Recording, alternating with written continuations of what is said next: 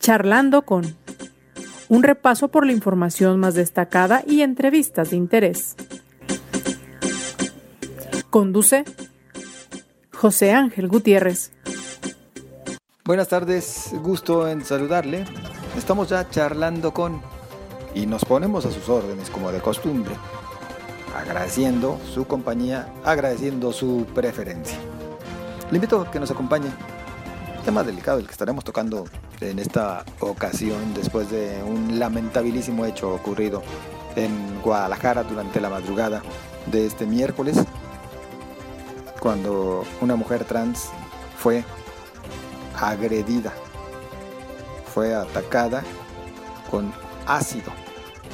Se encuentra en estos momentos afectada en más de la mitad de su cuerpo por ese motivo que inclusive las organizaciones vienen exigiendo pues sea pronto esclarecido este lamentable hecho. De ello vamos a platicar con mayor detalle en unos momentos y por lo pronto, si usted me lo permite, le invito a que hagamos un recorrido por parte de la información más destacada del presente día. Este miércoles se presentaron los estados de fuerza con los que contarán con el modelo de coordinación que apenas la semana pasada fue aprobado por ambos cabildos, Guadalajara y Zapopan, quienes unirán esfuerzos ahora en materia de bomberos, protección civil y servicios médicos. Entre ambas corporaciones serán más de 800 elementos. El Ayuntamiento de Tlajomulco notificó la separación temporal de dos funcionarios municipales, familiares del presunto responsable del accidente ocurrido el domingo por la madrugada en Avenida López Mateos y que cobró la vida de tres jóvenes, el municipio no explica si dichos trabajadores, hermana y cuñado del presunto responsable, tuvieron alguna relación con el percance o su evasión como para incurrir en una responsabilidad.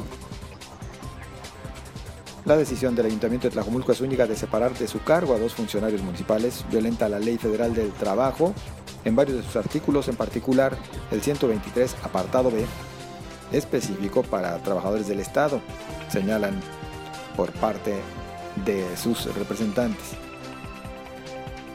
El alcalde de Guadalajara, Pablo Lemus, informó que a partir de este viernes, el municipio comenzará a aplicar multas para los negocios que depositen o dejen sus desechos a las afueras de sus instalaciones. Agregó que si bien los montos que se aplicarán serán los correspondientes a lo aprobado durante este año, en el 2022 se incrementará el costo que éstas tendrán.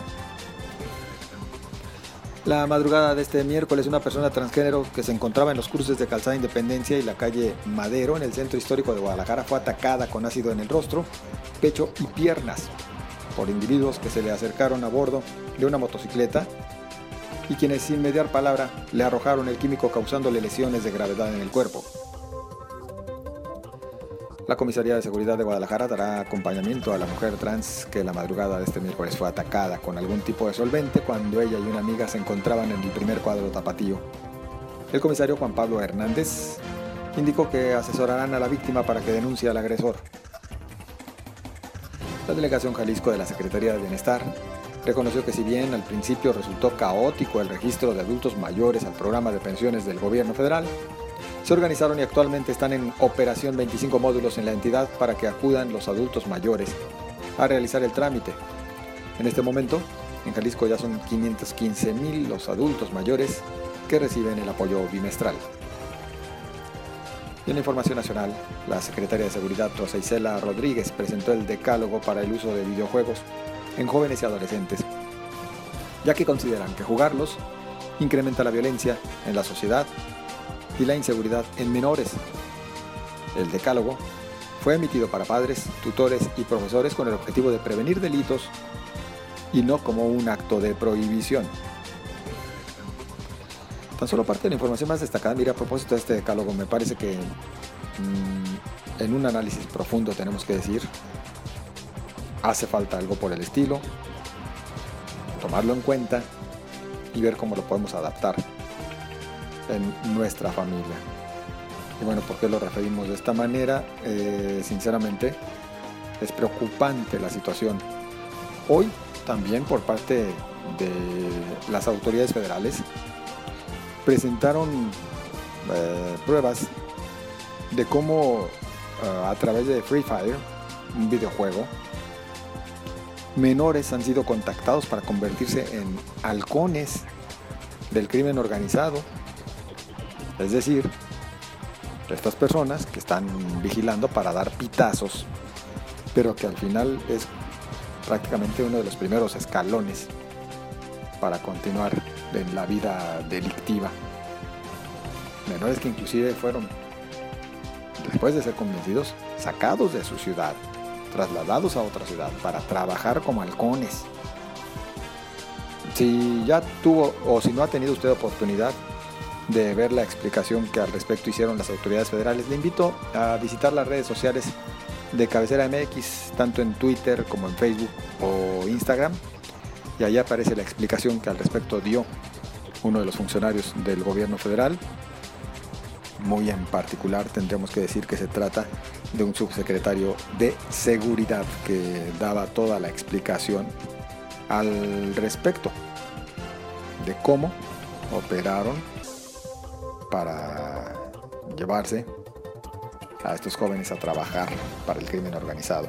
Fue Ricardo Mejía Verdeja, subsecretario de Seguridad Pública del Gobierno de México, quien dio dicha explicación y puede encontrar la misma en las redes sociales de cabecera MX. Momento de avanzar. A la espera, por supuesto, de sus comentarios en las redes sociales. Twitter, arroba José Ángel GTZ, Facebook, José Ángel Gutiérrez, la fanpage.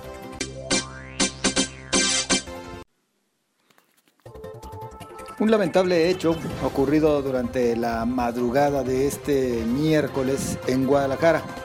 Una mujer trans sufrió una agresión con ácido. Esta le causó quemaduras de consideración en más de la mitad de su cuerpo. Mire, lo lamentable es que también esto llevó a otros eh, hechos que deberán de ser retomados en cuenta por parte de las autoridades. Es que cuando fue llevada a un hospital particular, le negaron la atención. Obviamente no se hace esperar la voz por parte de los colectivos hablando acerca de este lamentable hecho de violencia y también de la ya referida negativa. Yo saludo a la presidenta de Unión Diversa de Jalisco AC, Fascinación Jiménez. ¿Qué tal? Buenas tardes. Hola, ¿qué tal? Buenas tardes. Un saludo a todo tu auditorio. Pues fascinación, insisto yo, pues un hecho por demás lamentable que se suma a otros tantos eh, similares. ¿Qué postura mantienen por parte de su agrupación? Pues eh, precisamente es un grito, un levantamiento de voz eh, de una exigencia hacia eh, lo que es la justicia, ¿no? De, de, de, este caso y muchos más que pues se suma a la ola de violencia que se ha desatado en los últimos meses y en el último año hacia la población LGBT, sobre todo hacia las mujeres trans. Y, no, quisiera dejar de lado recordar el, caso de Carla y Kenny, estas dos chicas trans desaparecidas desde septiembre del año pasado. Este, otros casos que también se suscitaron eh, en diferentes municipios, que si bien las chicas eh, aparecieron, pues eh, hubo ah, un par de de, feminicidios hacia dos chicas trans y que el caso de hoy pues es otro caso más de transfobia, de una violencia que se lleva este, a lo físico y que eh, además es revictimizada por parte primero de un medio de comunicación el cual se refería a ella como hombre vestido de mujer, hombre travesti, y eh, por si fuera poco, un hospital que al parecer es religioso, pues no ve por el próximo, eh, porque eh, le negaron la atención a esta chica trans, que argumentaron que porque no llevaba su identificación, sabemos que este pues es un argumento muy vago, muy, absurdo, y que cualquier hospital está obligado a atender una emergencia así. Eh, pues es muy lamentable en un estado que ya cuenta con una ley contra la discriminación, en un municipio que ya tiene reglamento contra la discriminación, se sigan suscitando eh, eh, estos casos. Muy lamentable, como tú lo dices, y obviamente eh, a, a, la voz de Unión Libertad de Jalisco se han sumado colectivos feministas eh, y, muchas muchas personas defensoras de los derechos humanos y activistas que igual que, nosotras están eh, indignadas e indignados con la noticia. Habríamos de referir que este hecho ocurrió en una zona muy céntrica de Guadalajara, ahí por la zona de la calzada de Independencia, para quienes nos escuchan y conocen la ciudad. Eh, ya mm, llegada la madrugada, ¿no? Fascinación. Así es, en una zona donde seguramente hay gran cantidad de cámaras. Estaba eh, esta chica a las afueras de un hotel que seguramente también cuenta con cámaras. Y vemos que, que eh, durante el día, eh, pues la fiscalía ha emitido un boletín bastante vago. que al parecer no hay avances, no, no tienen sospechosos, no tienen este ni siquiera mencionan el, tema del hospital. Entonces, eh, pues lamentablemente tenemos que salir eh, como asociación civil a levantar la voz eh, porque nadie más lo hace, ¿no? las autoridades callan, son omisas como siempre, y no hay la debida diligencia, no hay, este, en otros casos donde donde se manejan eh, personajes involucrados con, con ciertas características este, empresarios, este, eh, de la élite, eh, vemos que las investigaciones son inmediatas, los resultados son inmediatos. Pues este no es el caso, ¿verdad? ¿Por qué? Porque las personas, las mujeres trans no importan, son un número más ya al parecer para la estadística y esto es muy lamentable, ¿no? O sea, que, que, nadie, nadie levante la voz.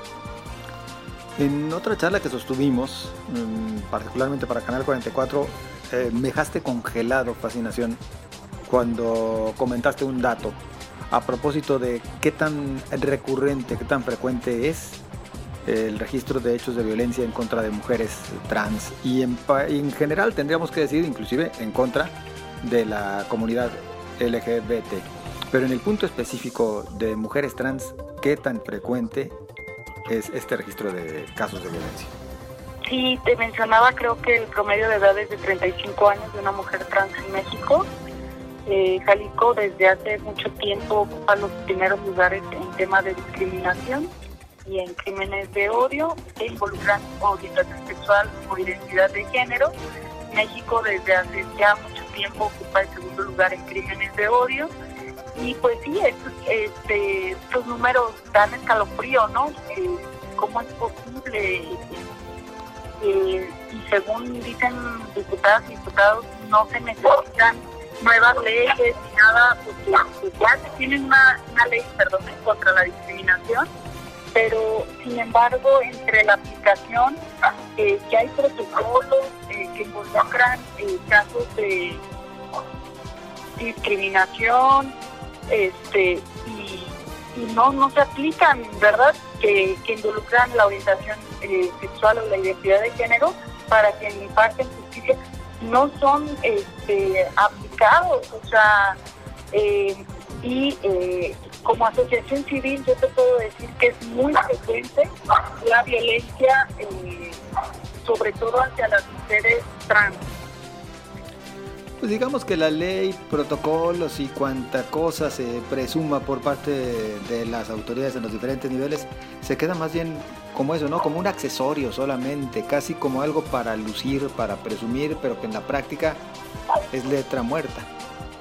Sí, es una total simulación este, que se cuenten con, con con estos este, documentos, estas leyes, que los mismos diputados y diputadas digan que ya está, este, ya trabajaron, ya, este, pero no, no es suficiente. Eh, nos hemos cansado incluso de, porque hemos brindado las asociaciones civiles diferentes capacitaciones, sensibilizaciones contra, este, digo, eh, con diferentes dependencias del gobierno, pero volvemos a lo mismo, al, en la realidad no las aplican. Tuvimos un, diplomado de derechos humanos en donde fueron muchísimos servidores públicos, eh, policías, MPs, y que eh, a la fecha seguimos recibiendo casos de eh, violencia, de discriminación, de revictimización hacia, las víctimas, vaya la redundancia. Sí, seguimos platicando con Fascinación Jiménez, presidenta de Unión Diversa de Jalisco, esta asociación civil que junto con otros colectivos vienen exigiendo a las autoridades que se esclarezca este caso específico de agresión contra una mujer trans y además que cese la violencia en contra de la comunidad LGBT y más en particular en contra de las mujeres trans. ¿Sí, fascinación? Así es, eh, pues ahora sí que exigimos que se esclarezca el caso, que den con los responsables y que este caso marque precedente para que no se repita, que ningún otro hospital les niegue el servicio a ninguna persona. Claro. Eh, fascinación, eh, ¿cuáles deberían ser desde la visión de ustedes las líneas de investigación en este caso que hoy nos ocupa? Todas. Eh, creemos que, que hay elementos para seguir diferentes líneas de investigación. leí en alguna nota que ella se había quedado de ver con alguien que no llegó, entonces esa podría ser una línea de investigación, la podrían haber citado exactamente ahí para, para cometer el ilícito o eh, pudo haber sido alguien que, que, ya las había estudiado, que ya sabe más o menos, que conoce la zona y que, eh, que la anduvo siguiendo, cazando para cometer el, daño. Eh, pudo haber sido alguien que la conocía, que la mandó este, lastimar. Ahora sí que lo que tenemos es que se abra la investigación como tentativa de feminicidio y que eh, pues no dejen pasar ninguna línea de investigación. Creo que aquí sería importante tomar en cuenta todos los elementos y sobre todo pues que se chequen las cámaras porque pues, digo ya nos costaron carísimas. Entonces pues de algo deben de servir. Por supuesto. Y para la sociedad en general me parece que este hecho, que es por demás, insisto yo, lamentable, pues tiene que invitarnos a la reflexión respecto a la necesidad de que exista mayor respeto, mayor eh, tolerancia entre todos, más allá de creencias, más allá de preferencias, pues tienen que regir estos otros eh, valores además.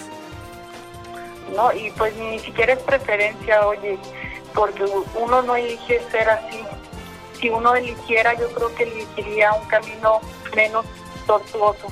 Desgraciadamente, eh, como tú dices, estamos hablando de personas y, eh, y pareciera que, que la población LGBT sigue siendo, siguen siendo para muchas y muchos ciudadanos de segunda o de tercera.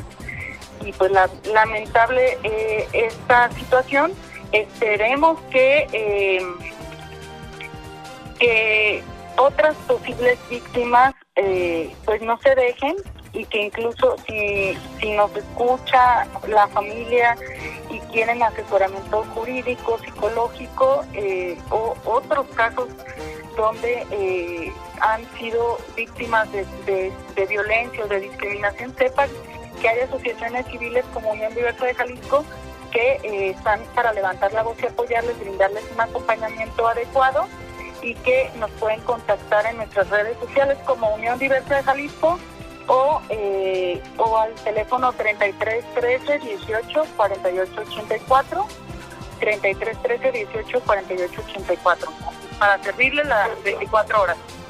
Aquí tendríamos que advertir a quienes nos escuchan en este momento que mientras nosotros platicamos, pues esta persona se encuentra poniendo en estado, sí, en, estado de salud muy delicado, refiriéndonos concretamente a la víctima eh, fascinación, ¿no? Claro que sí. Y bueno, a la orden. Esperemos que se dé con los responsables, con el responsable de esta agresión. Fascinación, pues por nuestra parte agradecidos y en comunicación si nos lo permites. Excelente tarde. Gracias, igualmente. Gracias. Es Fascinación Jiménez, presidenta de Unión Diversa de Jalisco, asociación civil que junto con otros colectivos exige cese a la violencia y que las autoridades lleguen hasta las últimas consecuencias en este lamentable hecho. Difícil, ¿eh? Difícil. Mucho tenemos que aprender. Me pongo en primer lugar respecto a todo lo que tenemos que aprender acerca de pues llevar una vida de respeto mutuo. Una vida de respeto y de tolerancia. Yo espero sus comentarios y como siempre la orden a través de las redes sociales. Recuerde, en Twitter nos encuentra como arroba José Ángel GTZ. En Facebook, José Ángel Gutiérrez, la fanpage a sus órdenes. Mire, con el día de hoy hacemos un receso en este su podcast. Pretendemos regresar con usted el próximo martes, el martes 26 para estrenar temporada y por supuesto para seguir charlando acerca de los temas que a usted le interesan. Por lo pronto, agradezco su compañía, le deseo lo mejor y quedamos emplazados para el próximo martes. Pásela bien.